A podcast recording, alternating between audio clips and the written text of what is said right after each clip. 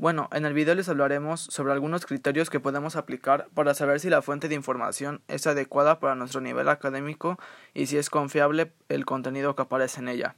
Les hablaremos sobre 10 criterios de validación. El primero es si el documento está firmado por un autor o responsable. Esto es para evitar este, sacar información que uno piensa y pues es para saber si sí es de un autor importante y saber si es verdadera esa información.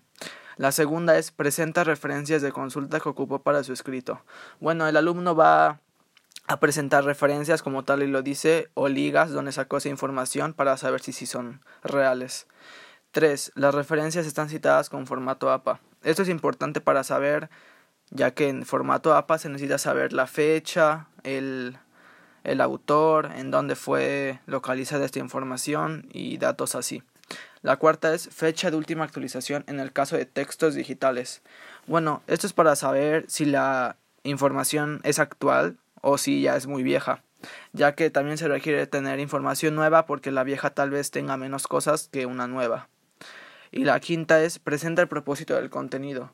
Bueno, el alumno tiene que presentar obviamente el propósito de lo por qué está haciendo este contenido y para que la maestra se dé una idea de qué es lo que en realidad, qué es lo que está buscando el alumno.